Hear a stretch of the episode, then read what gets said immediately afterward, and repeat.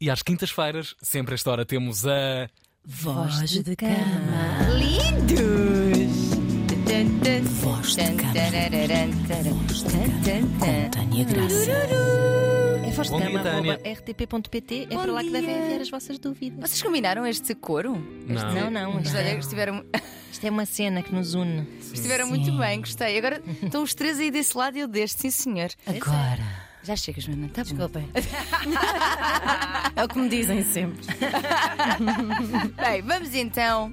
Hoje trago aqui uma, uma questão que vem no seguimento, não de uma inquietação relacional, mas de uma inquietação ah, fisiológica. Muito bem. Hum. Fisiológica, vamos a ela. Olá, queridas Tânia e Ana. Antes de mais, obrigada pelo vosso precioso trabalho e serviço público.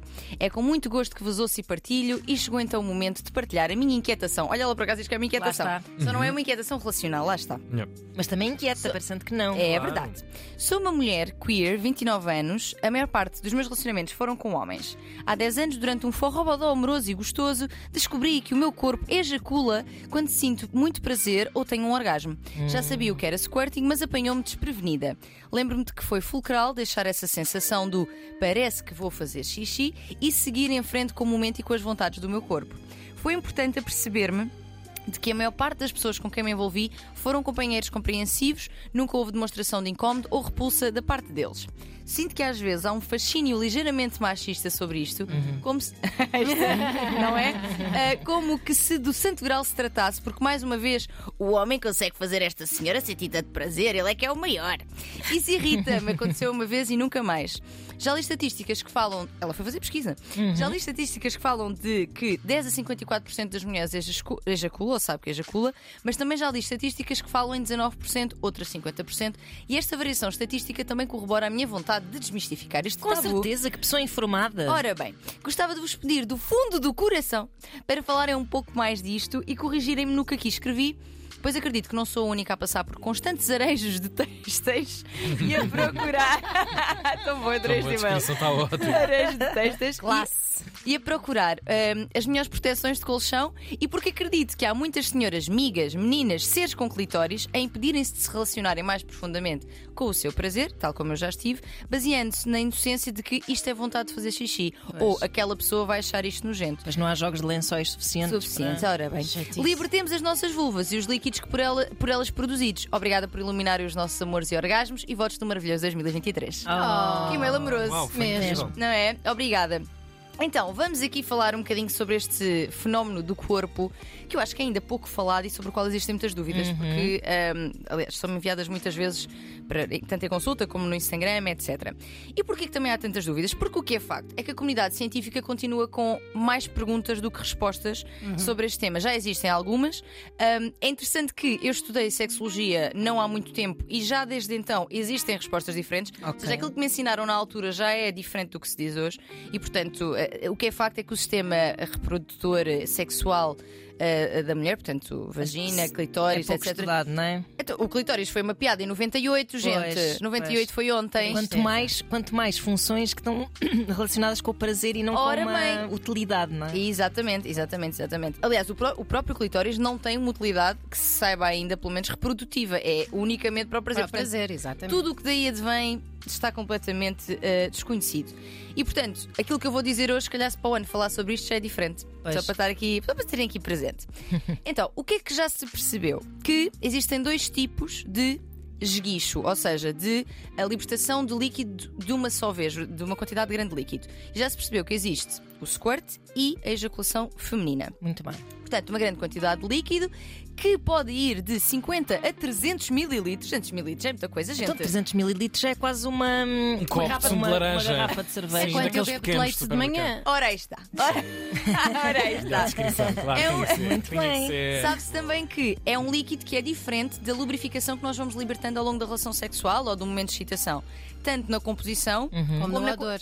Também e, e na quantidade, porque a, lubrificação vai sendo libertada Claro. eh, fluidamente, não é? E esta é toda de uma vez. Pronto. Mas então quais é que são as diferenças entre squirt e ejaculação feminina?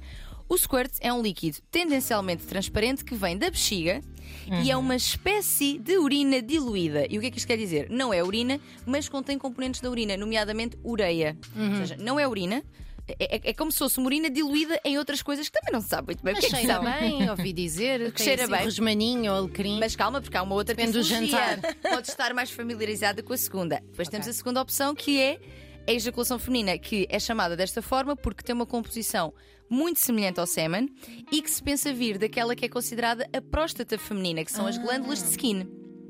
Que são assim, que localizam-se mesmo no fim da uretra. Só conheço o sequinodoro. Se- Esquece. Deve ter sido cultural. Referência que não apanhei. Não, porque são muito jovens vocês. Ah, pensei que Bué era um amigo do Bon Iver ou uma coisa Não, não. assim. É um, é Uma um banda, não é? festival Alta. de, um festival de canções infantis eh, mítico. No entanto, é interessante, reparem como a ejaculação feminina, como o nosso corpo vem sempre classificado em referência ao masculino, não é? Não é? Porque ninguém diz ejac- ejaculação masculina. Pois. Não é? E no entanto é a próstata feminina. Exato. É a ejaculação feminina. Nós é que imitamos, não é? Exato que sempre. A Simone dizia, a Simone de Vem da Beauvoir costela. disse que nós éramos o segundo sexo e somos. E somos. Oh, Para eles. para- É Exatamente. isso. Portanto, temos então ejaculação uh, feminina que vem das glândulas de skin e temos o squirt que vem da bexiga.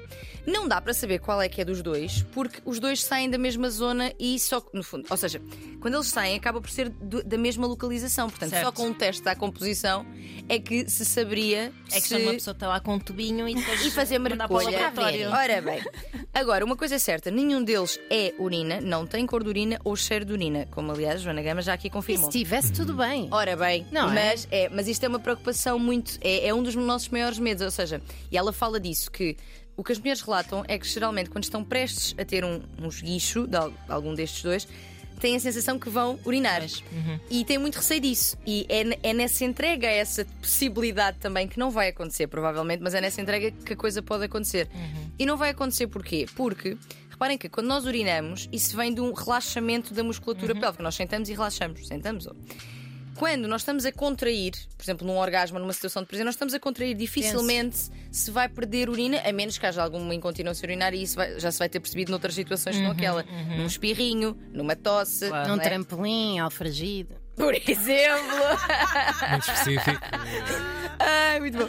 Portanto, dificilmente será e é, e é preciso a pessoa entregar-se para conseguir realmente ter esta experiência. Hum, uma questão também que surge é: se nunca tive um squirt, então nunca tive um orgasmo? Não, não é? Porque as coisas não estão necessariamente relacionadas. Podes ter orgasmos a vida toda sem nunca ter O nenhum pode tipo haver de é por esse desguicho. me... Ai, credo, por esse medo que as pessoas têm acabarem por não, Não se permitir- não se permitirem chegar ao orgasmo. É verdade, Ai, ai, é verdade. xixi, é? Mas uma coisa não está.